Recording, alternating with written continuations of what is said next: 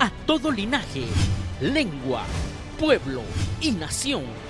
Ministerios Palabra de Vida presenta el programa La voz de mi amado con el pastor Johnny Rodríguez desde el Serinal, Guatemala, Centroamérica. Esperamos que este mensaje de la palabra de Dios sea de bendición para su vida.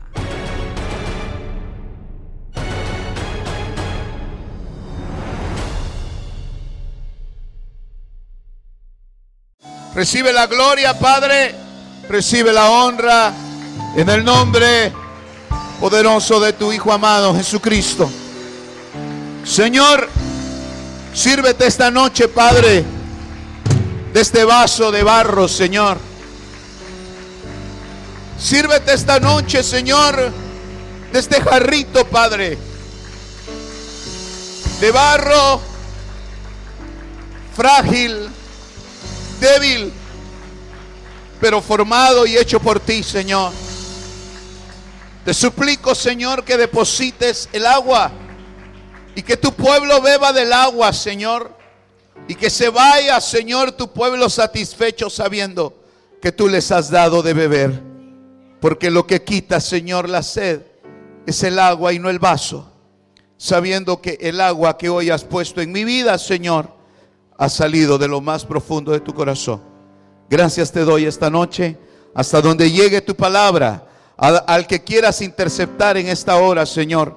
No solo de los que están presentes, sino de los que están escuchando en esta hora a través de la radio, Padre, en el nombre poderoso de Jesús. Señor, bendícelos y que quede atesorada tu palabra en cada corazón, Señor. En el nombre de Jesús. Amén y amén. Démosle palmas al que vive, al que reina por los siglos de los siglos. Gloria al nombre del Señor. Bienvenidos todos, hermanos. Abra su Biblia, por favor. Vamos a, a ver algo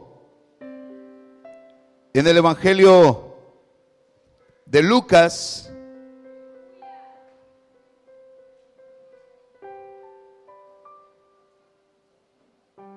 Evangelio de Lucas, capítulo número 10, verso 30.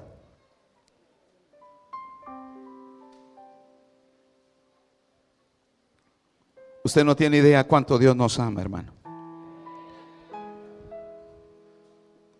Y como todavía no tenemos idea, no, no nos gozamos tanto. Pero esta enseñanza me vino me vino el Señor a, a mostrar cuán, cuán, grande es su amor. Lucas capítulo 10, verso 30. Yo creo que muchos hemos leído, escuchado, aprendido de esta porción de la palabra. Siempre hemos hablado del, del, de la parábola del samaritano, del buen samaritano. Y es lo que vamos a compartir esta noche. Capítulo 10, verso 30 dice la palabra del Señor en el nombre poderoso de Cristo Jesús. Respondiendo Jesús dijo, cierto hombre bajaba de Jerusalén a Jericó y cayó en manos de ladrones, de salteadores, dice esta versión, los cuales después de despojarlo, y de darle golpes, se fueron dejándolo, ¿cómo lo dejaron? Medio muerto. Versículo 31, por casualidad cierto sacerdote bajaba por aquel camino y cuando lo vio pasó por el otro lado del camino. Del mismo modo también un levita cuando llegó al lugar lo vio, pasó por el otro lado del camino. Versículo 33, pero cierto samaritano que iba de viaje, llegó donde él estaba y cuando lo vio, fue movido a misericordia, dice su versión, ¿verdad? Tuvo compasión de él. Y acercándose, le vendó sus heridas, derramando aceite y vino sobre ellas, y poniéndolo sobre su propia cabalgadura, lo llevó a un mesón y lo cuidó. Al día siguiente, sacando dos denarios, se los dio al mesonero y dijo, cuídalo. Y todo lo demás que gastes, cuando yo regrese, te lo pagaré. Amén y amén. Puede tomar su lugar, hermano, esta noche. Bienvenidos todos a la casa del Señor. Dele palmas al Señor, agradecidos con el Señor.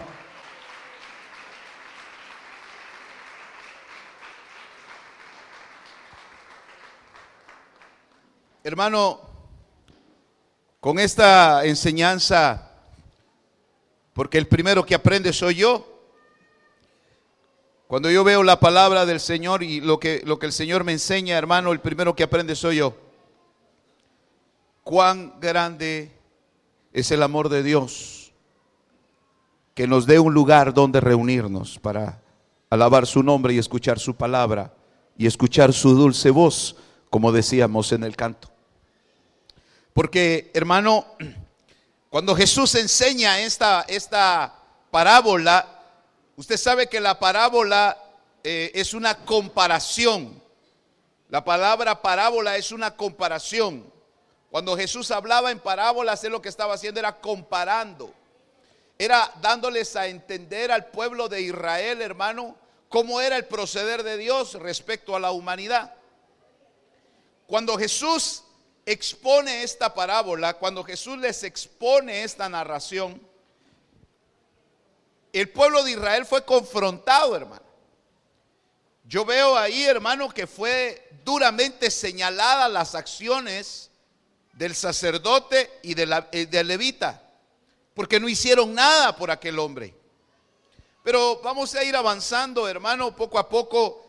Y lo que quiero llamar la atención, hermano, y que fue donde a mí me, me, me provocó esa, ese quebrantamiento, hermano, porque de veras no hay nada más hermoso que, que cuando a uno lo, se siente identificado, hermano, en, en la palabra y encuentra uno que allí está escrito de uno y dice uno, este soy yo. Y cuando leía y meditaba en esta palabra del Señor, hermano, fui quebrantado por el Espíritu de Dios porque me hizo entender algo. ¿Cuál era el objetivo principal de los ladrones? ¿Cuál era el objetivo principal de los ladrones? Dice la Biblia que eran ladrones, no que eran asesinos. Eran ladrones. Ok, entonces ¿cuál era el objetivo principal de esos ladrones para con aquel hombre? Robarle. ¿por qué golpearlo? ¿Por qué golpearlo al punto, hermano? Al punto de dejarlo casi muerto. O sea, al hombre lo dejan, hermano, en un estado ni vivo, vivo, ni muerto, muerto. Como dijéramos aquí en Guatemala, le dieron una malmatada. O sea, lo mataron mal. Y esa malmatada, perdóneme hermano, y ojalá mis hermanos de Colombia, si están escuchando, que el pastor Adonia ahí les traduzca la malmatada, ¿verdad? O, hermanos, hay hermanos eh, que nos escuchan de México y, y, de otros lugares. Esa golpiza, hermano, e, ese, ese, ¿cuál era el objetivo? El por qué, hermano, llevarlo al punto de los golpes yo entendí algo, hermano. La razón, la única razón por la cual este hombre, aleluya, se vio agredido por los ladrones, es porque él conoció a los ladrones. Él los conoció, hermano. Entonces, hermano, ese hombre tenía valores. Ese hombre tenía cosas de valor. Este hombre estaba descendiendo de Jerusalén a Jericó, hermano. Y todos los que venían a Jericó, estaba viendo yo, hermano, que Jericó, hermano, es, era una ciudad de comercio. Y este hombre venía de Jerusalén, que Jerusalén significa ciudad de paz. Este hombre venía del lugar de bendición, este hombre venía de la tierra de bendición. Hermano, yo veo que el viaje, el viaje de Jerusalén a Jericó representa la venida de todas las almas de la Jerusalén celestial a Jericó, que es la tierra. Dice que descendía, ¿verdad? Que la escritura dice que bajaba.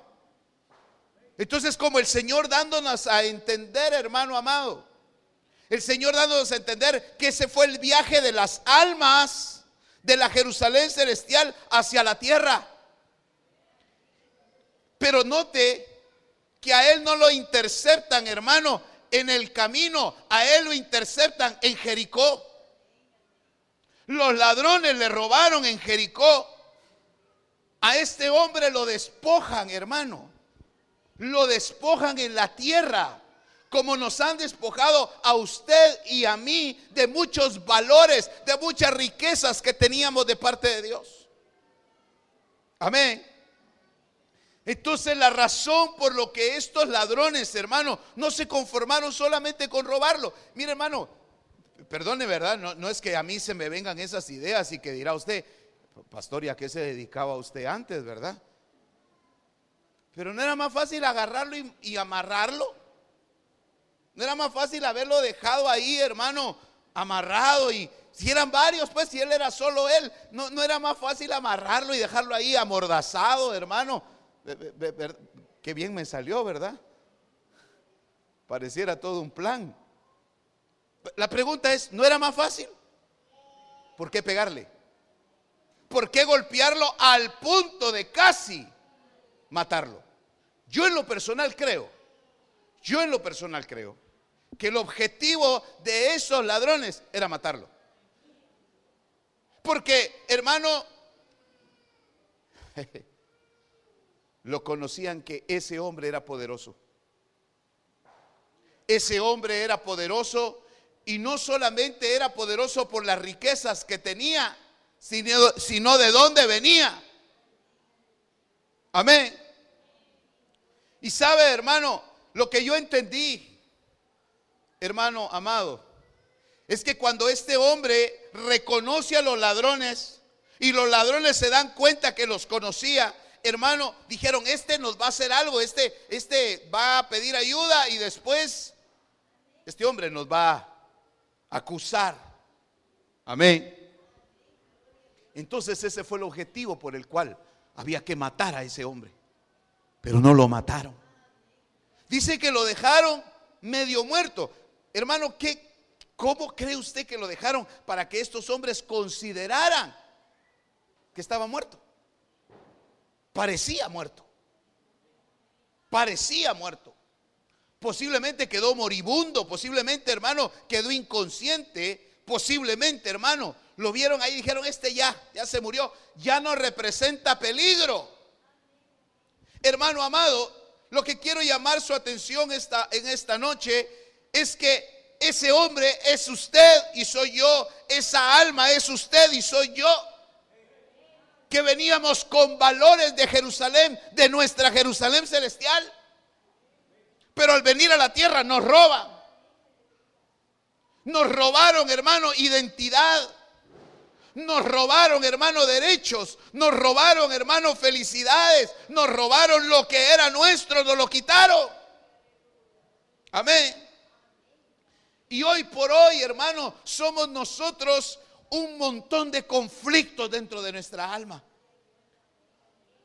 Le voy a poner un ejemplo.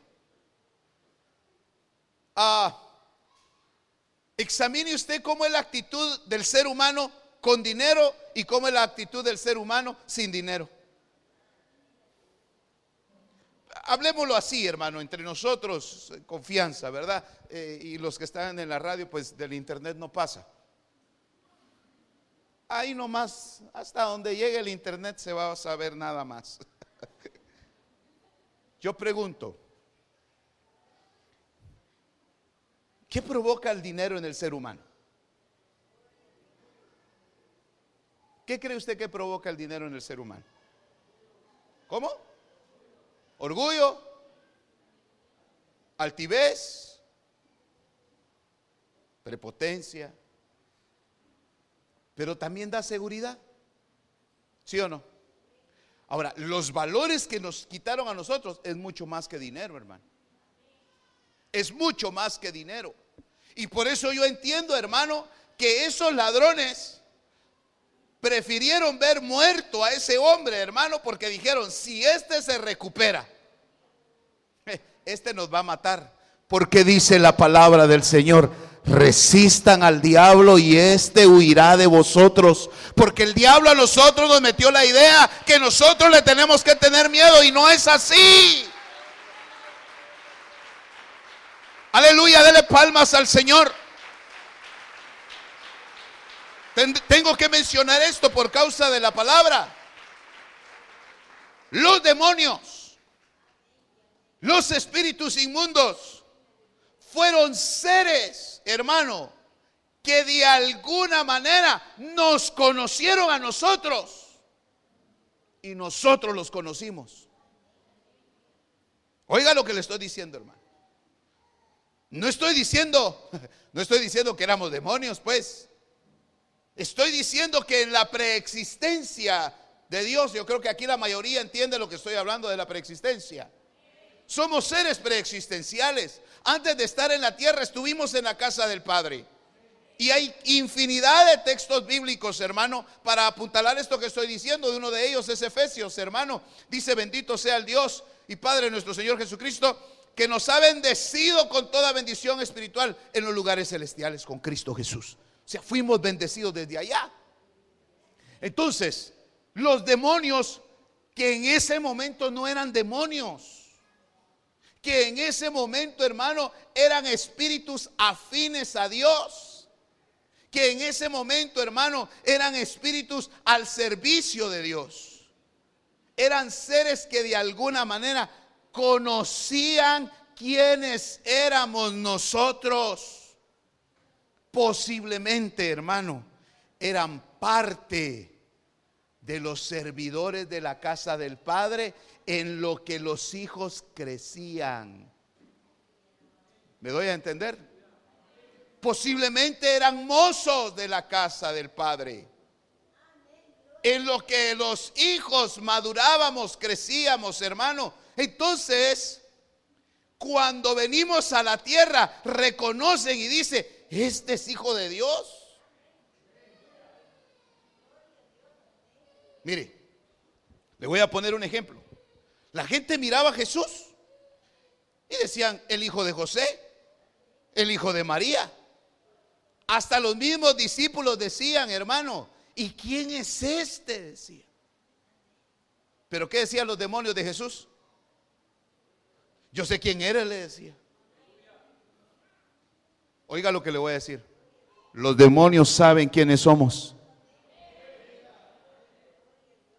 Usted no es el hijo de Dios que empezó a ser hijo de Dios, eh, en mi caso, un 19 de abril.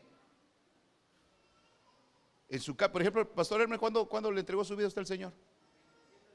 Un 27 Usted no empezó a ser hijo de Dios el 27 de marzo, hermano. Usted y yo y todos los que estamos hoy aquí, los que están escuchando a través de la radio, somos hijos de Dios por cuanto Él decidió, hermano, darnos su paternidad y engendrarnos como hijos. Porque no somos engendrados de carne y sangre, sino por el Espíritu. Entonces, hermano, estos demonios sabían que si nosotros llegábamos a la tierra con esos valores, le íbamos a hacer la vida imposible a los demonios. No sé si me doy a entender. Ahora entiende que le robaron y me robaron. ¿Cuántos de los que estamos aquí nos sentimos inseguros? Mire hermano, hace un ratito le decía yo, eh, estaba un hermano ahí conmigo, estaba hasta allá atrás, le decía yo, me dan, ganas de, me dan ganas de poner a predicar a alguien ahorita, decirle, mire, que mejor predique. Y me le quedé viendo al hermano y, se me queda viendo como dice, usted me va a poner a mí, ¿verdad? ¿Por qué nos da miedo? ¿Por qué la inseguridad? Imagínense que le hermano Ricardo, no me saca, venga este hermano, usted predique. Hermano Luisito, venga y cante. El miedo. ¿Por qué esa inseguridad? Porque fueron parte de los valores que nos robaron. Entonces nos despojan, hermano. Por eso le voy a decir algo. Los niños, los bebecitos, así como están muchos de mis príncipes y de mis princesas que andan ahí lindos los niños, se da cuenta la ternura de los niños. Mira, hermano, los niños no es necesario que usted les eche perfume, que les eche loción ese de Johnson, hermano, no. De por sí dan un olor especial, hermano, a limpieza, a ternura. Amén. Pero sabe que los niños tienen una virtud que nosotros no perdimos los niños perciben el mundo espiritual. Entonces, como aquí en Guatemala, ¿verdad? Perdone que hablemos de nuestra cultura, pero aquí en Guatemala dicen, le hicieron ojo al niño, le dio pujo. Hay que pasarle no sé qué, hay que ponerle un eh, no sé qué en la frente, no es receta, ¿verdad? Por ejemplo, un niño Hay personas que lo enferman cuando dice, solo lo cargó, solo lo cargó la abuela. no, no, oiga, oiga. Solo lo cargó fulano, solo lo cargó. ¿Viste cómo se puso el niño? Tiene fiebre. Es que andaba bolo. Le hizo ojo, dice. No, lo que el niño percibió fue el mundo, fue el, espíritu que poseía la persona. ¿Me explico? Pero crecimos y nos roban eso. O sea que los niños de paquetío, ¿ah? de, de fábrica, traen discernimiento de espíritus. De repente mira usted a los niños riéndose, solitos entre comillas. Ay, mira, se está riendo contigo. No, están viendo los ángeles. Porque nosotros no creo que le, inspiremos risa. Como, dijo aquí, ay, tan lindo el niño y se parece a mí, dijo. Ay, pero lo amamos, hermanos, y a pesar de todo amamos al niño.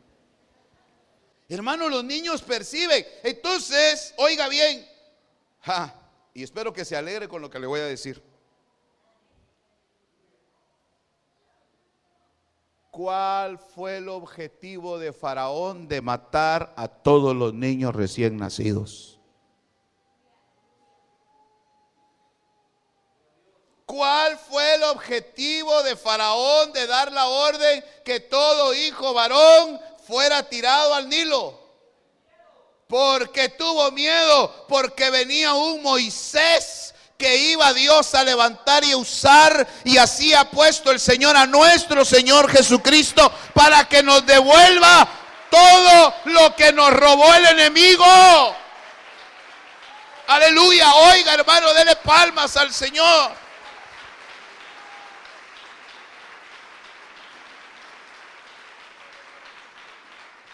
Por eso me gocé tanto, hermano. Porque si alguien sabe lo que le robaron, soy yo, hermano. A mí me empezaron a robar desde mis cinco años. Porque son los recuerdos que tengo, hermano. Me robaron el derecho de ver una familia integrada, una familia feliz, hermano, de poder ver a mi papá, a mi mamá juntos, hermano, en armonía y en amor. Pero resulta, hermano, que con el respeto de mis padres, pues Dios los bendiga donde quiera que se encuentren, hermano. Pero, pero realmente, hermano, a mí me tocó que ver el himno nacional todos los días en mi casa. Nuestros padres lucharon un día encendidos en patrio ardimiento. ¿Cuántos de los que estamos aquí vimos a nuestros padres luchar un día? Pero no luchar por la vida. Entre ellos, ¿verdad? de dos a tres caídas, ¿verdad? Máscara contra cabellera, ahí sería mascarilla de las que se ponían las hermanas, ¿verdad? Contra cuero cabelludo, porque ya ni pelo tenía mi papá. Hermano, y mire, yo miraba esos, esos, esos agarrones que tenían, hermano al punto de llevarse hasta la... A, ahí sí que... Y lograron con choque sangriento. Por eso, hermano, yo miro sangre y a mí me da ñañaras, hermano. Esos son conflictos que tenemos nosotros en el alma. Por eso es que el diablo, el Señor lo reprenda, los demonios te robaron. Porque dijeron, si a este lo dejamos con esos valores, este crece y nos hace pedazos. Pero le tengo buena noticia. Hubo uno que llegó y pagó. Hubo uno que lo agarró, lo curó, pagó y dijo, cuídamelo, cuídamelo, cuídamelo. Aleluya. Y oiga, hermano, esta buena noticia. Esos demonios que nos robaron, ¿sabe quién los va a juzgar? ¿Sabe quién los va a juzgar? Usted mismo los va a juzgar. Porque el Señor dice en su palabra, Él pondrá a tus enemigos por estrado de tus pies. Tus enemigos no es tu cuñado, tu cuñada, tu suero, tu suegra, el vecino, los que te robaron. Por eso le digo, hermano, estos ladrones conocieron, hermano, oh, este es poderoso, este viene de Jerusalén. si este se recupera, si este se recupera y, y vuelve a retomar todas las cosas, este los va a hacer pedazos. Por eso bendigo a Dios que nos dio casa. Por eso bendigo a Dios que nos dio un lugar donde reunirnos, hermano. Oiga lo que le voy a decir. Cuando este hombre lo despojan, hermano. Cuando este hombre le roba. Repito, hagamos cuenta cuántos de los que estamos aquí, a qué edad le empezó a robar el enemigo a usted.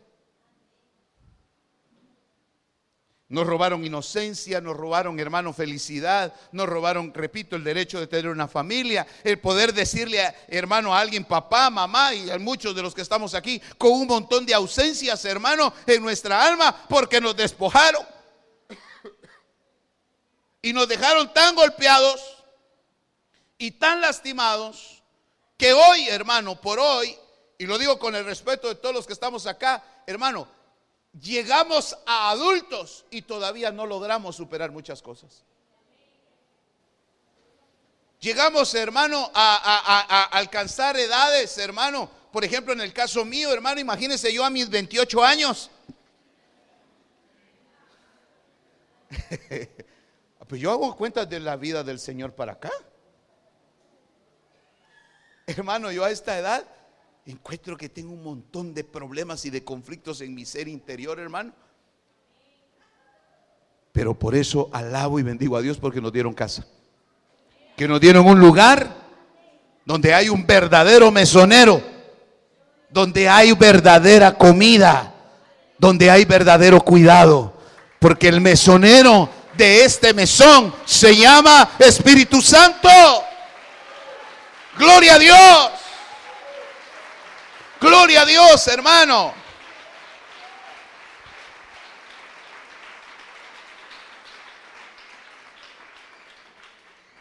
Entonces, hermano, cuando este hombre le roban, cuando este hombre le quitan sus valores, lo golpean, este hombre pierde la conciencia y queda tirado. Ahora, Quiero, quiero mencionarle algo, hermano, y esto, y eso es lo que, lo que me llamó la atención, que Jesús, hermano, resalta que la acción se dio en, Israel. Y hace ver el Señor, hermano, que los ladrones estaban ahí en Jericó y, hermano, marca todo el territorio de Israel porque Jesús menciona Jerusalén y marca Jericó y ajuste de pena les menciona a dos ciudadanos de ese lugar. Les menciona a dos israelitas. Les menciona su profesión, uno sacerdote y el otro levita. Hermano, y usted sabe que los samaritanos no se querían con los judíos, ni los judíos querían a los samaritanos. Y de repente el Señor pone en alto a un samaritano. ¿Se puede imaginar, hermano, ¿Cómo les cayó esa enseñanza a los judíos, hermano? Para que me entiendan mis hermanas. ¿Cómo se siente usted, hermano, cuando elogian más a otra persona que a usted? Tal vez está viendo usted tele con su esposo y viene su esposo y viendo la tele y le dice, qué bonita la muchacha, ¿verdad? Y usted.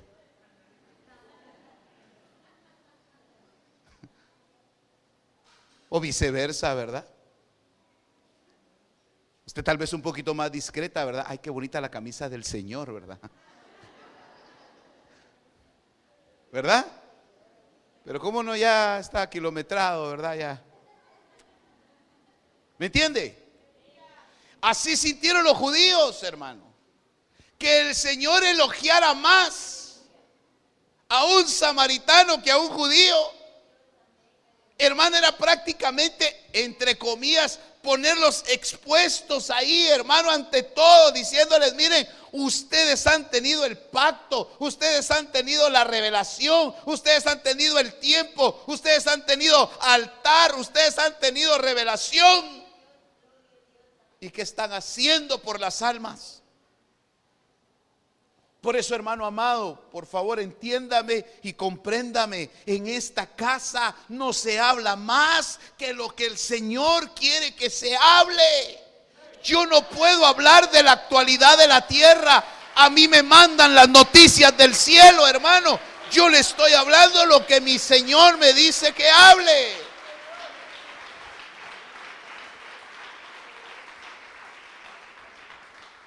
Hay personas que me están conociendo ahora a través de la televisión, hermano, de la radio, y me hacen preguntas, hermano.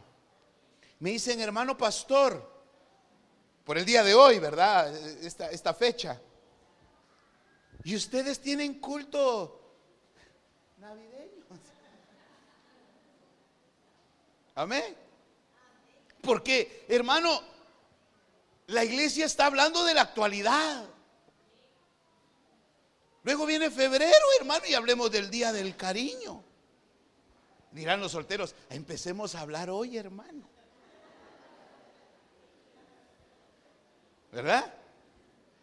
No, hermano, mire. Por eso yo creo que, bendito Dios, por eso le digo, hermano, Dios nos ama tanto. Le van a restituir lo que le quitaron. Eso sí se lo digo, hermano. Le van a restituir lo que le robaron. Se lo van a restituir. Pero hay, pero hay un procedimiento. Hay un procedimiento, hermano. Primero, número uno, déjese curar. Porque no le podían restituir al moribundo, al medio muerto, si primero no lo sanaban. Porque mire pues, ¿y qué tal si no lo hubieran golpeado? ¿Qué tal si solamente lo hubieran dejado ahí libre? Hermano, pues solamente se llevaron sus cosas, solamente se llevaron los valores. Pero ¿para dónde hubiera agarrado así? Entonces, hermano, por eso pasa, dice el Señor Jesús, diciéndole a los judíos, hermano, que pasó un sacerdote, repito, judío, hermano, israelita, pasa, lo mira. Y en pocas palabras, como dijéramos aquí en Guate, se hizo el loco. ¿Verdad? Se quedó viendo y de plano haber dicho, pobrecito. Ay, que Dios tenga misericordia de él. Amén. No hizo nada por él. El sacerdote y el levita representan la religión, hermano. ¿Qué es lo que la religión hizo en mí? ¿Qué es lo que la religión hizo en usted, hermano? Solo tenernos ahí, hermano, detenidos. Detenidos, hermano. Pero no nos dieron vida. La religión no da vida. Lo que da vida se llama Jesucristo. Él le dijo, yo soy el camino, yo soy la verdad, yo soy la vida. Gloria a Dios.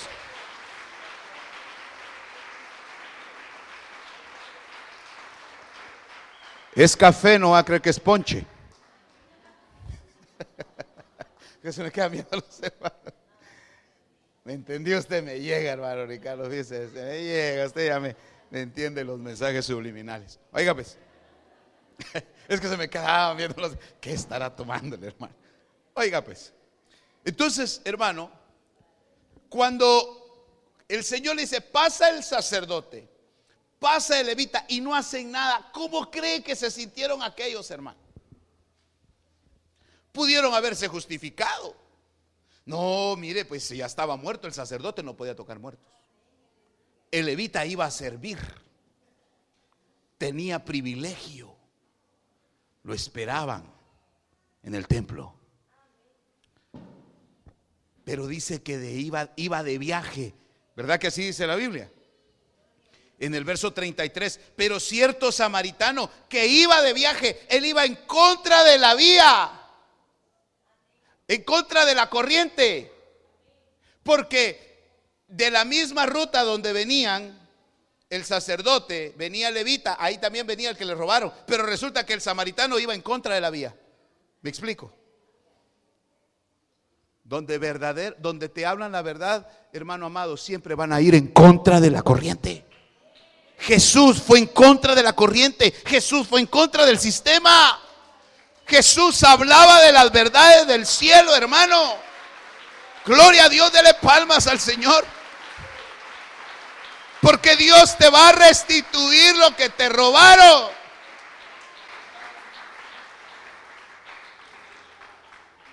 Bueno, voy a hablar esto y esto tal vez es muy delicado, hermano.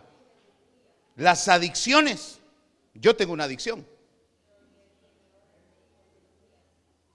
Aleluya. Uy, sí, hermano pastor, usted es muy vicioso. Pero ¿qué adicciones tendrá usted? Mi hermano Oscar creo que me podrá ayudar. Usted sabe, mi hermano es psicólogo. ¿Verdad que el alma trata de, buscar y de satisfacer con algo la ausencia de, de algo en su ser interior, hermano? eso es lo que pasa, por ejemplo, con el drogadicto. Eso pasa, por ejemplo, con el alcohólico, con el, ah, ah, el, como dijo aquella viejita, el marihuanista. ¿Verdad? A gente que tiene adicción, hermano, digo yo, ¿qué estará sustituyendo el café en mí? Hoy, mire, pues, yo soy el primero en reconocer. Pero mire, alabo y bendigo a Dios que me trajo aquí. Laurita, tú eres de los, Manuel, eres de los meros cafeteros conmigo también. Bueno, hay otros que están en las grandes ligas, mi hermano Erix. Mi respeto de la hermana Patti. Después ya estos son niveles mayores. Pero hay adicciones. Hay adicciones. ¿No será que estamos tratando de sustituir algo? ¿De qué cuenta cree que hay gente que todavía tiene que estar durmiendo con el osito?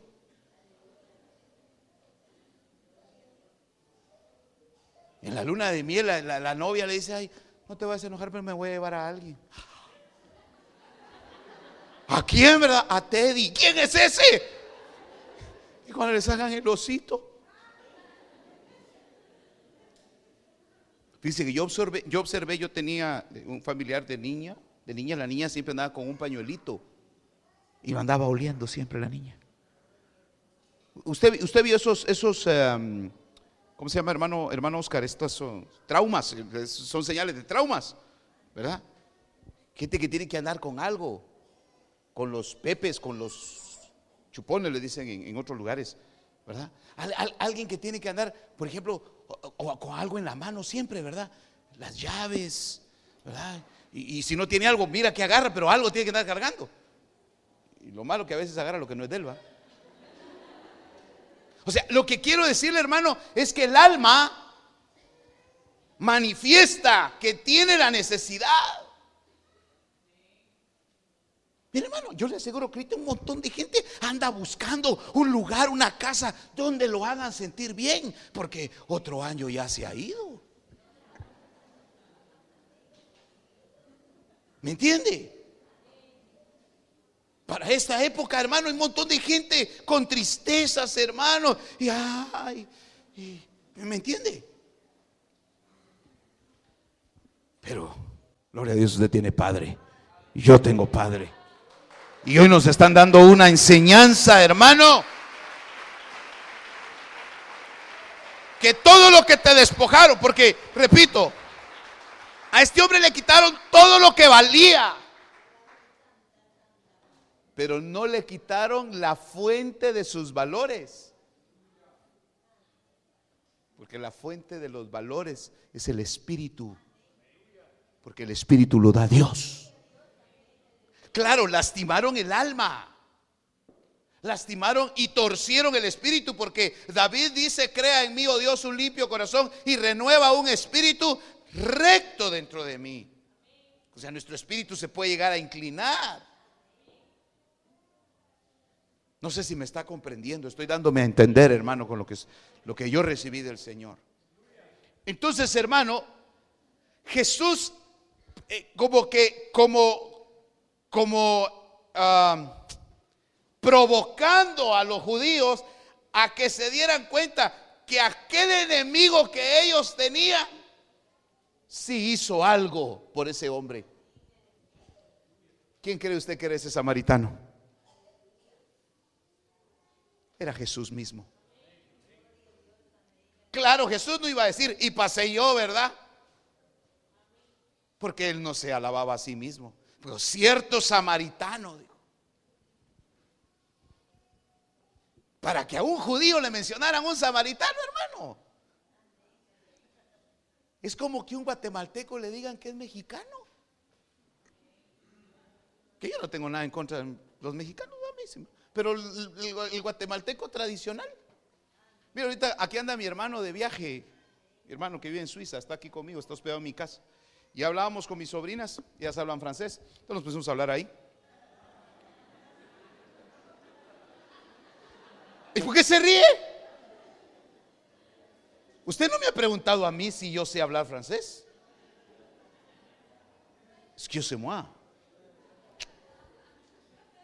Lo que usted no me dejó terminar es que yo me estaba comiendo unos franceses con frijoles. No, estábamos hablando. Dice que para un suizo es muerte que le digan que es francés. Que le digan a usted que es francés. Oh, oui, diga usted, ¿va? Imagínese que le digan a usted que es francés. Pero para un suizo decir que es francés, como hablan francés, entonces cuando oyen ahí que están hablando francés, entonces usted francés. ¡Ah! Es la muerte. Cuando fuimos a Colombia, aquí está mi hermano Héctor. A, vos te confundieron con mexicano, ¿verdad? Dijeron, usted de México, ¿te acuerdas que fuiste a comprar un, que cómo se nos escapaba de Colombia? Ya me acuerdo también. Cuando miramos, y hermano Héctor, ¿dónde anda? no, aquí está el hermano Flor, ¿y dónde andaba? Te armé bronca, vamos.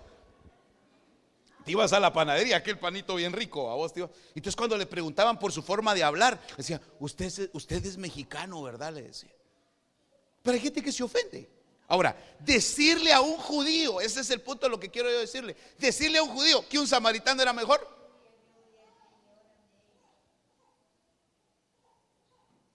Entonces viene el Señor y, les dice a los, a los, ah, prácticamente a los ah, judíos, lo que ustedes no han podido hacer, lo vengo a hacer yo.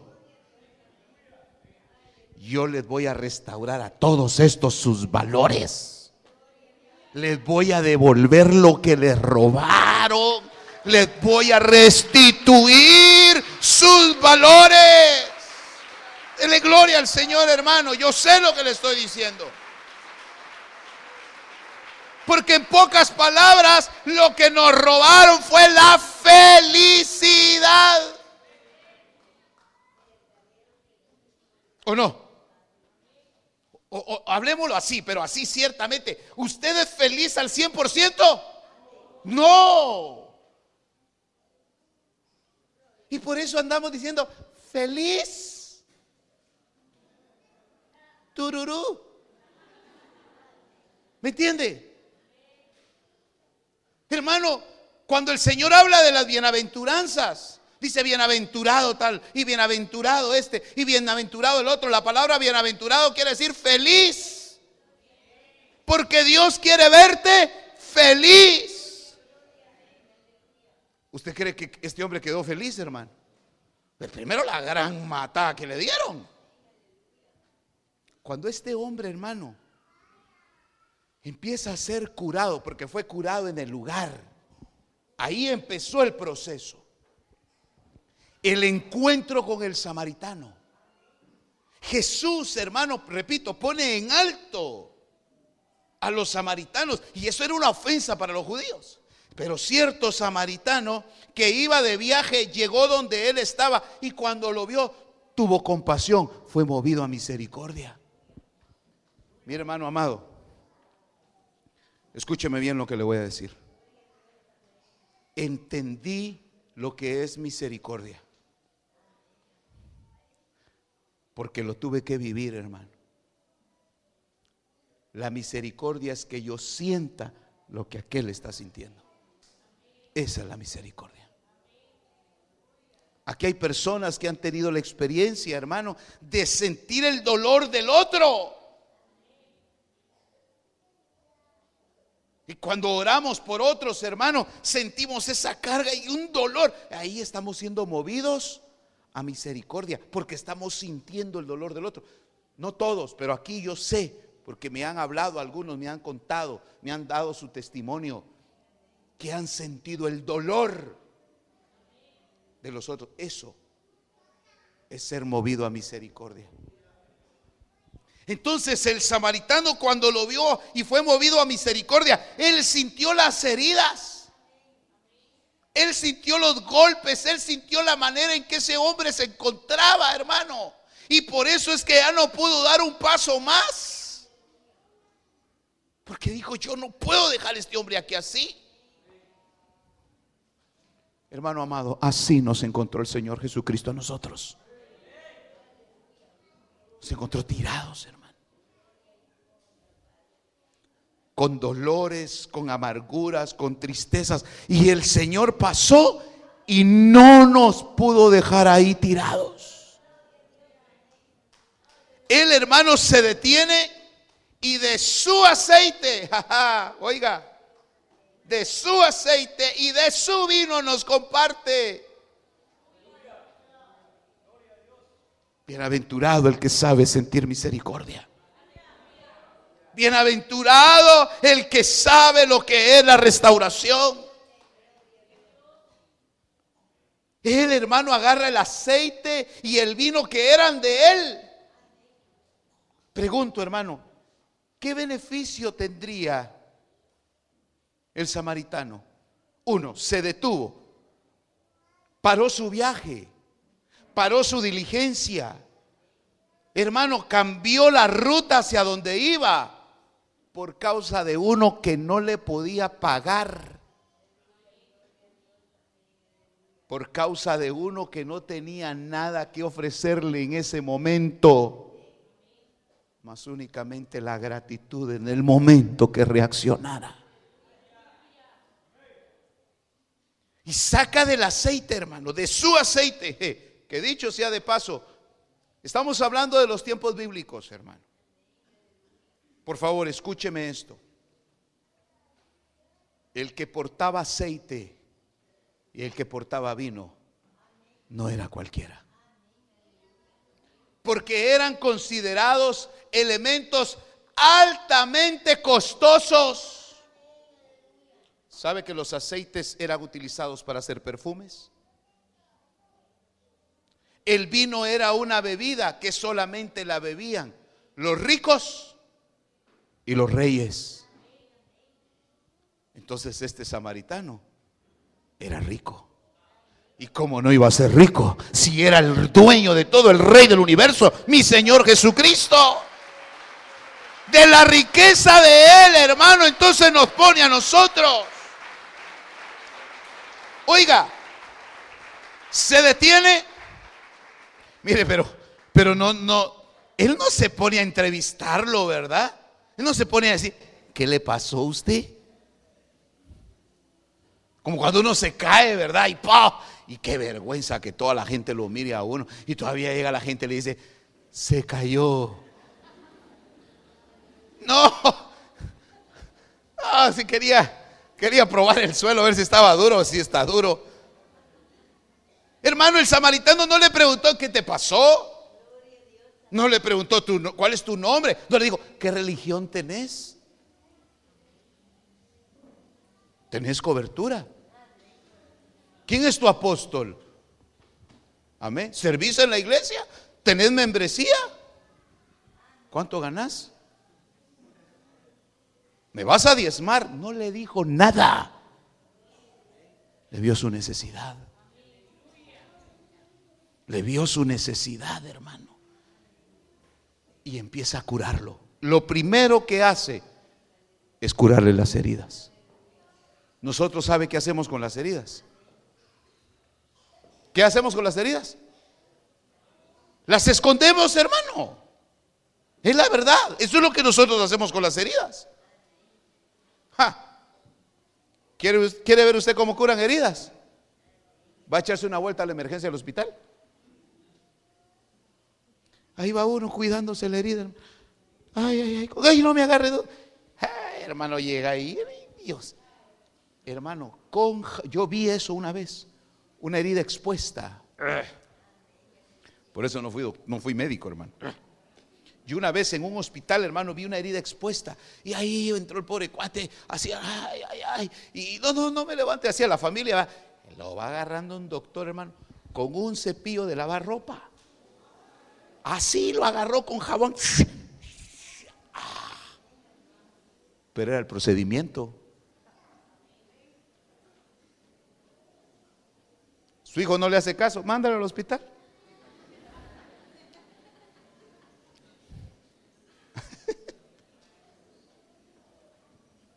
Porque las heridas así se curan.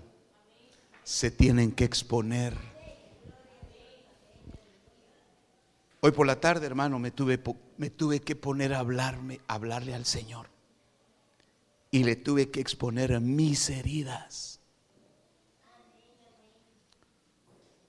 Porque le cuento que yo tengo heridas, hermano. ¿O no tiene heridas usted también? Mire, hermano, tenemos heridas que a veces un recuerdo y empezamos a llorar, hermano. ¿Y qué tenés? No, no, se metió una basurita. Pasamos por un lugar que nos trae algún recuerdo agradable o no agradable, pero el problema es que nos duele. Y máxime en este tiempo, hermano. Pasa uno por cualquier casa y hay música y canciones y lo peor que de aquellas que pegan duro, ¿verdad? Ah.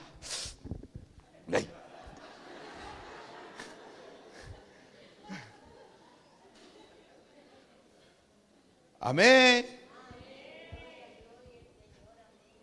¿Por qué no le decimos al buen samaritano, ya no quiero esconder las heridas, Señor? Estas son mis heridas.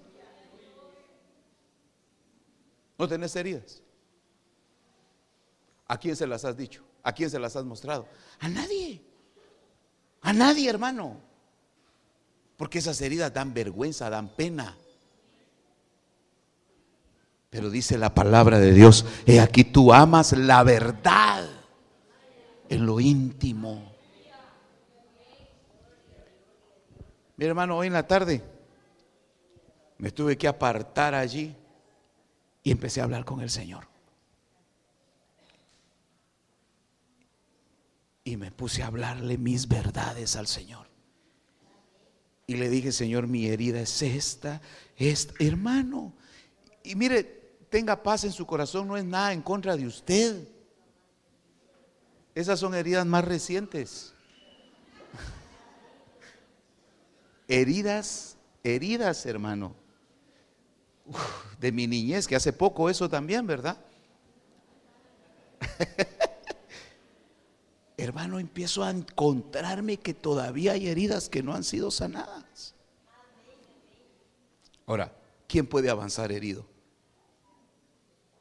¿Quién puede salir a la guerra herido? Entonces, hermano, lo primero que hizo el Señor fue caerle encima, oiga, a las heridas.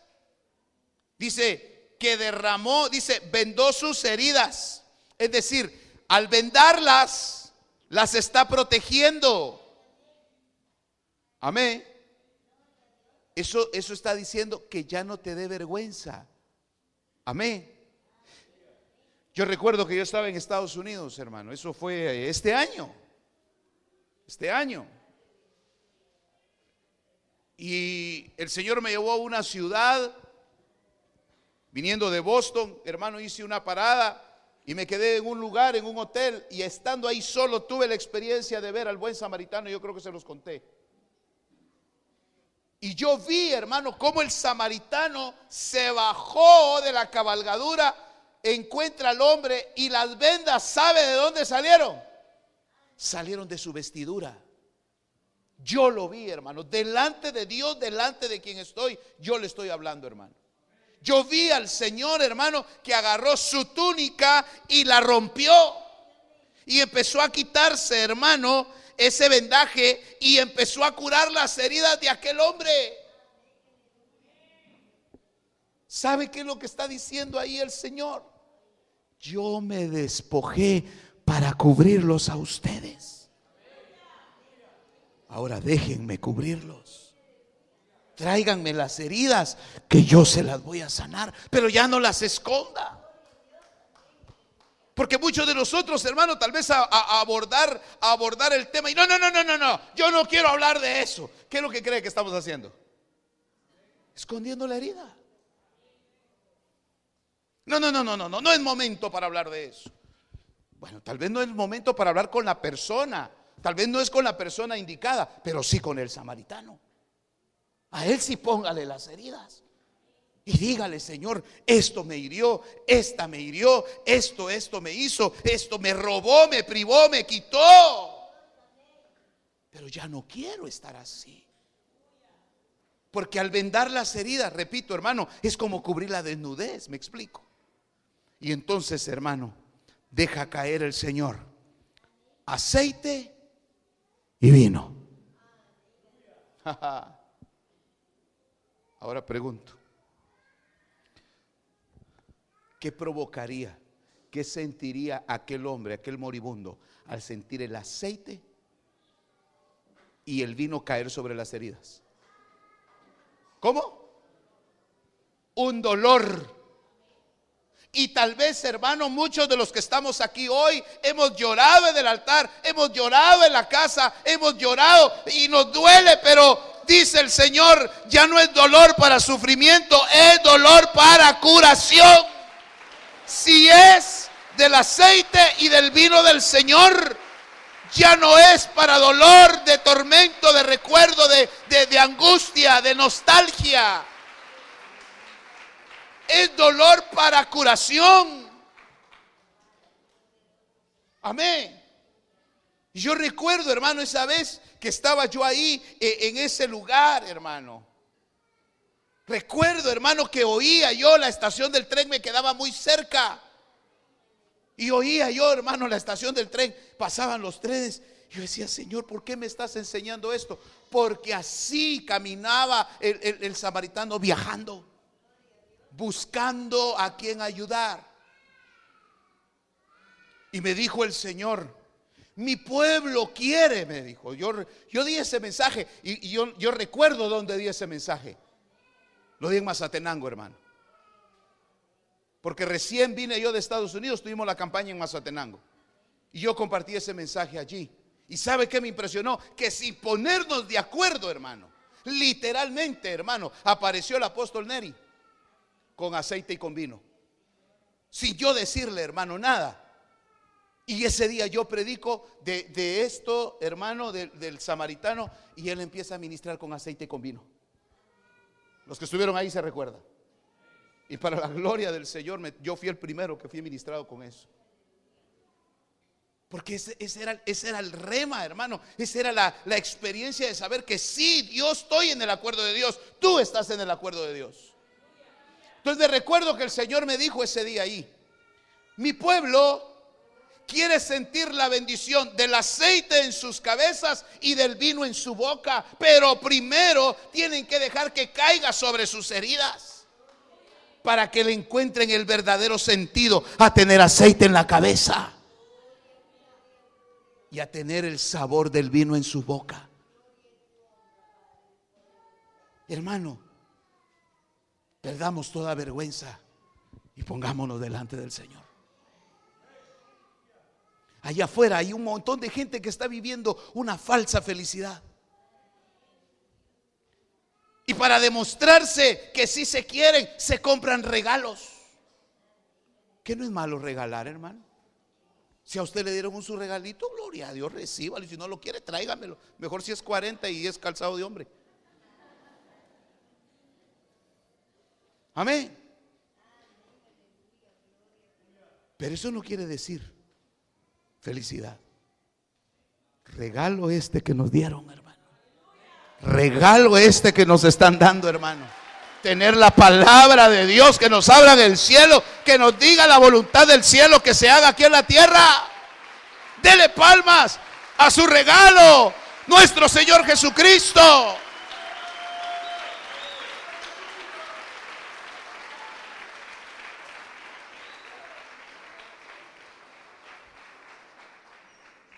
Empieza, hermano, a derramar aceite. Se puede imaginar, yo vi a ese hombre, hermano. Yo lo digo, yo lo vi. Yo vi a ese hombre temblar, hermano. Lo vi temblar, lo vi, hermano, llorar al, sentir el aceite y el vino.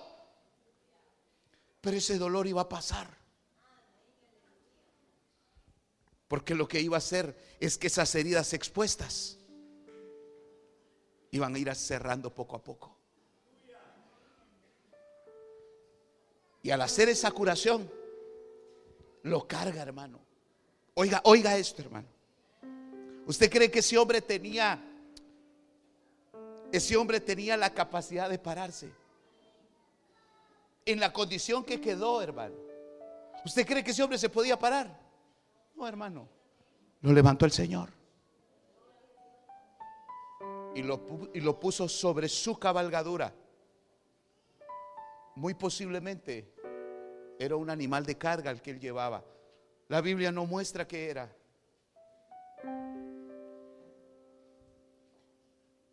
Y al ponerlo ahí, se lo lleva al paso que aquel hombre mal herido supiera, pudiera soportar. Y lo empieza a llevar.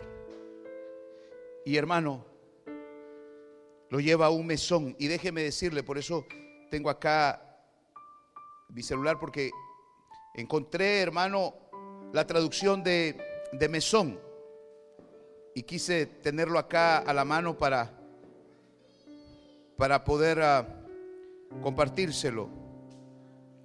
Encontré que la palabra en hebreo es malón y en griego catalumá Cataluma, perdón, que significa alojamiento. Literalmente significa un, un lugar para aflojar las cargas a fin de descansar. Ese era el mesón. En ese tiempo no habían hoteles. En ese tiempo, hermano, no habían hospedajes, eran mesones. Pero oiga, oiga la función, por favor. Dice, hermano, que era un lugar para alivianar las cargas, para aflojar las cargas a fin de descansar. Una posada para recibir a todos. Oiga, a todos. Ahí no había excepción de persona.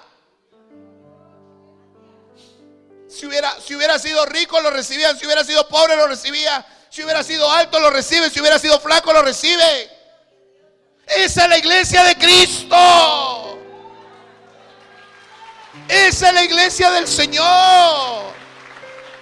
Eso es este lugar, hermano.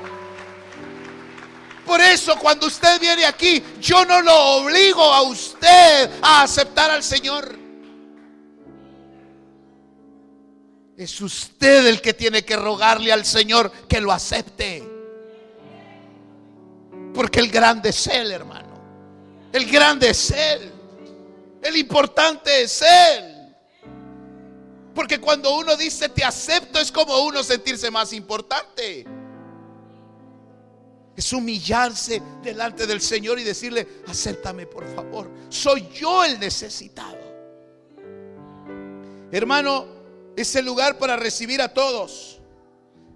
La palabra hebrea se aplica a cualquier lugar. Dice, donde se pase la noche, donde tenga para todo aquel, oiga, que no tenga protección o abrigo. Para eso eran los mesones. Para el que no tenía casa. En esta tierra yo no tengo casa. Me dieron un mesón.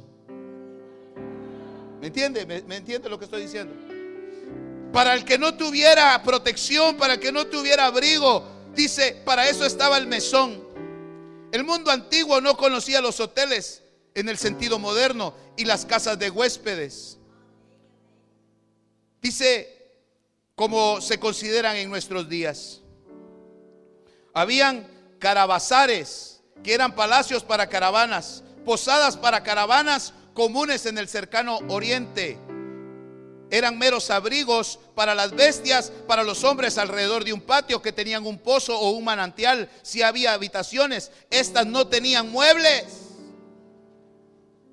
Oiga, no habían muebles en los mesones, sino que los viajeros dormían sobre sus propias esteras o ropas y traían su comida. Y algunos creen que Cataluma era en realidad una habitación de huéspedes o aposento donde les iban a dar de todo, incluyendo la comida.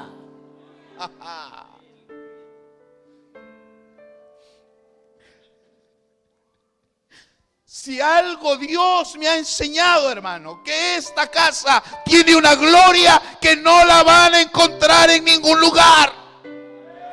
Porque la gloria de esta casa tiene nombre. La gloria de esta casa se llama Jesucristo.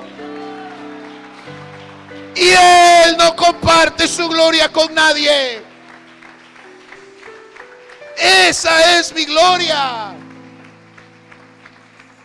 Entonces entendí, hermano, que a mí me dieron un mesón un día donde yo tuve que ir y ser restaurado, pero me curaron antes.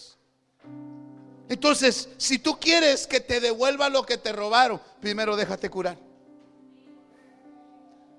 Porque no le pueden devolver a alguien que no esté restaurado totalmente. ¿Dónde está el mesón que Dios te dejó? ¿Dónde está el lugar donde te puedes refugiar? ¿Dónde es el lugar donde te dan comida, abrigo, protección? ¿Dónde es ese lugar? Es aquí, la casa del Señor. Y por eso dice, hermano, se lo llevó, lo puso sobre, sobre su cabalgadura, lo llevó a un mesón y lo cuidó. Quiere decir que el samaritano se quedó ese día allí con él. Y si no había, y si no había cama, Y si tuvieron que bajar al, herido, hermano, y, ponerlo en, en el suelo, ¿dónde durmió el samaritano? ¿Dónde durmió? Con él, hermano. Con él. Por eso él te entiende. Por eso él me entiende cómo yo me he sentido todos estos días, hermano. Con la necesidad que Dios restaure mi vida. Que Dios restaure tu vida. Si te tiras al suelo a llorar, ahí se tira el Señor. Porque sentir misericordia es sentir lo que tú sientes. Porque cuando tú te tiras al suelo y le dices, Señor, yo ya no aguanto, Él literalmente siente que ya no aguantas. El mesón no tenía muebles, hermano. Y se queda ahí y lo cuida. Y lo oía llorar y lo oía gritar de dolor. Y él lo sentía, hermano. Pero él entendía que tenía que seguir su viaje. Entonces yo entendí, hermano, que ese samaritano que estaba ahí tirado es mi Señor Jesucristo. Junto al, al moribundo, el moribundo soy yo. Pero él tenía que regresar. Él tenía que completar la obra, él tenía que completar el viaje. Tenía que subir al Padre. Pero deja un encargado. Y dice, hermano, en el verso 35 al día siguiente, quiere decir que durmió con él, se quedó con él. Hermano, con esto yo aprendí que lo que yo siento lo sabe mi Señor. Que lo que yo necesito lo sabe mi Señor. Que lo que yo anhelo lo sabe mi Señor porque Él lo siente. Pero como Él tenía que volver al Padre, como Él tenía que regresar y sabía que no lo podía dejar ahí, entonces le dice al dueño del mesón, al mesonero, al encargado, al que cuidaba y hasta daba alimento. Al día siguiente, estoy leyendo verso 35 del capítulo 10 de Lucas, sacando dos denarios, se los dio al mesonero y dijo, cuídamelo. ¿Verdad que así dice? Cuídamelo. ¿Qué entiende usted eso ya por cuídamelo? Es mío. Este me pertenece. Esta me pertenece. Y aunque te vayas a donde vayas, eres mío, dice el Señor. Y aunque huyas de mí, eres mía, dice el Señor. Cuídamelo. Cuídamela. ¿De quién era el dinero? ¿De quién era el dinero? ¿De quién eran los denarios? Del samaritano. Invirtió tiempo. Invirtió en su aceite, en su vino, en su dinero. Se acostó con él, durmió con él. Sintió lo que él sentía. O sea que Jesús, hermano, sabe lo que estamos pasando. Él sabe lo que yo estoy viviendo hoy. Él sabe lo que estás viviendo tú hoy. Él lo sabe. Pero dile, Señor, aquí están mis heridas. No me saques de este mesón, Señor. Cuídamelo. Cuídamelo. Y oye, y si gastas algo más, cuando yo regrese, yo también te lo pago. Pero este ya no paga más. Amén.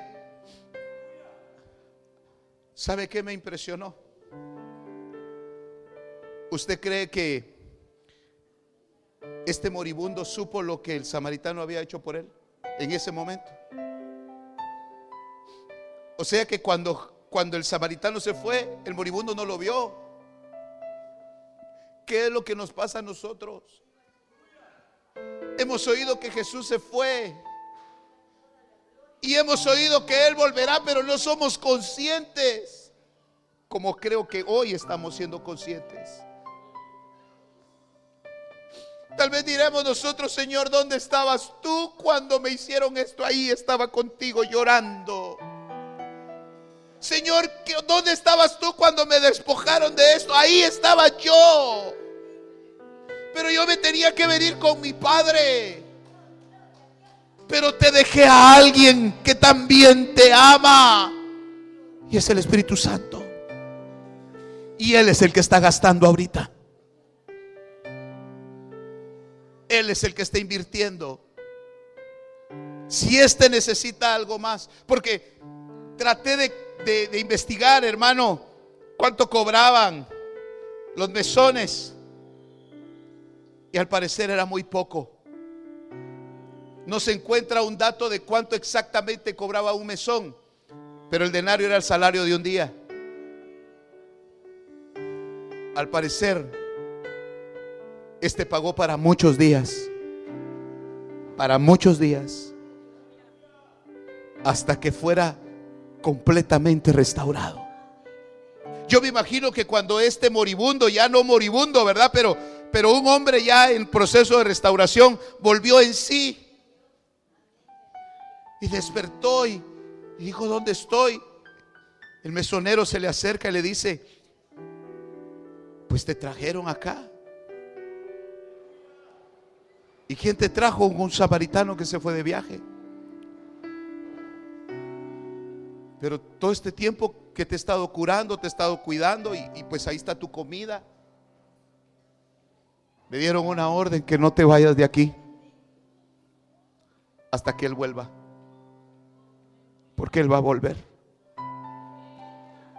No viene por el mesón. No viene por las cosas del mesón. Viene por mí. Viene por ti. Viene por todos y cada uno de los que aceptemos, hermano. Ser restaurados por el Señor. Aleluya.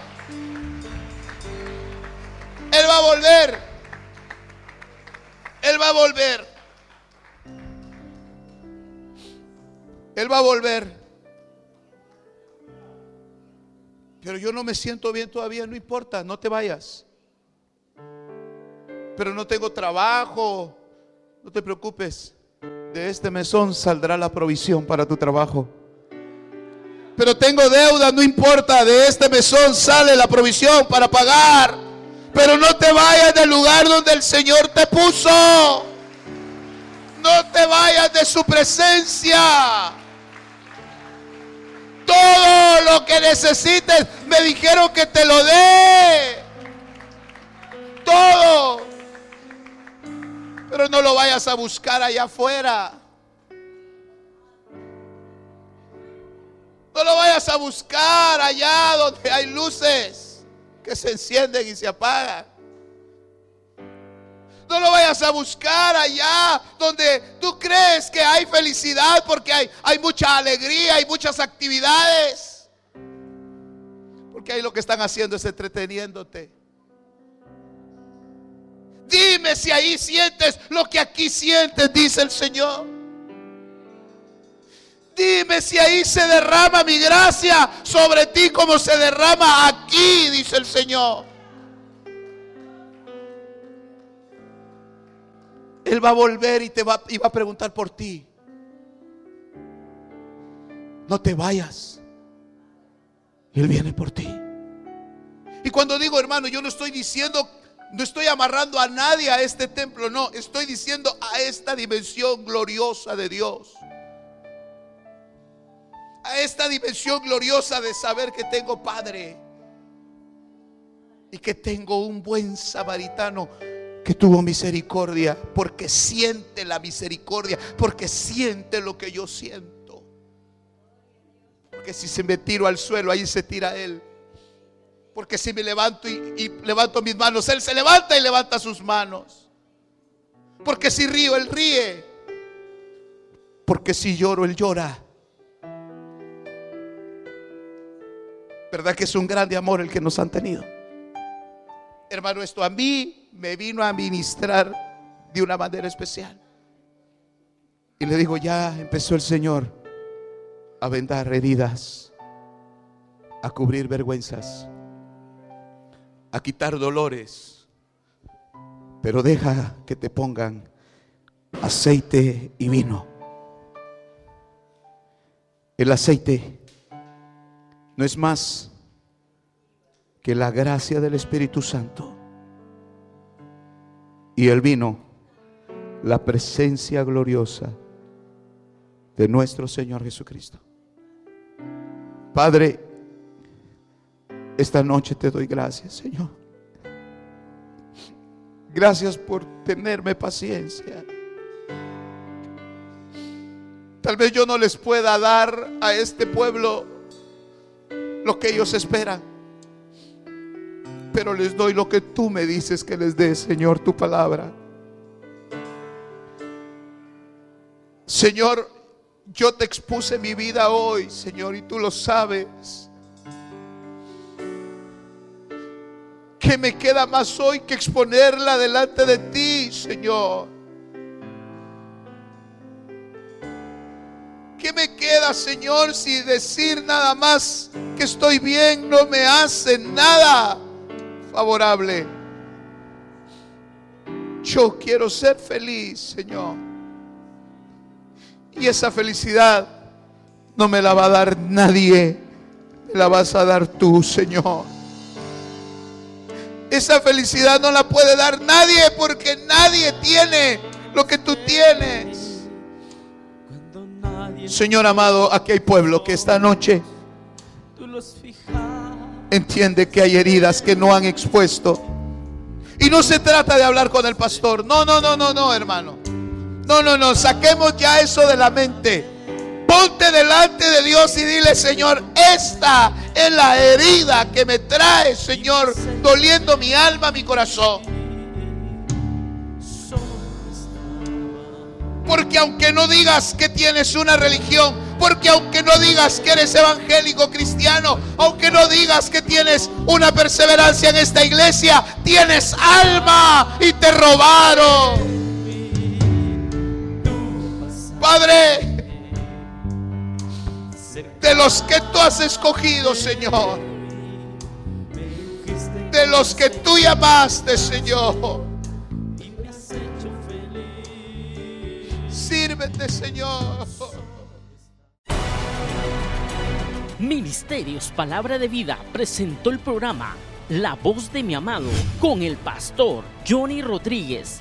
Esperamos que este mensaje de la palabra de Dios haya sido de bendición para su vida. Si desea oración, puede comunicarse a los teléfonos área 502 7888 2251 y al 5007 3437. También puede visitar nuestra página web www.ministeriosPalabraDeVida.org. Que Dios le bendiga.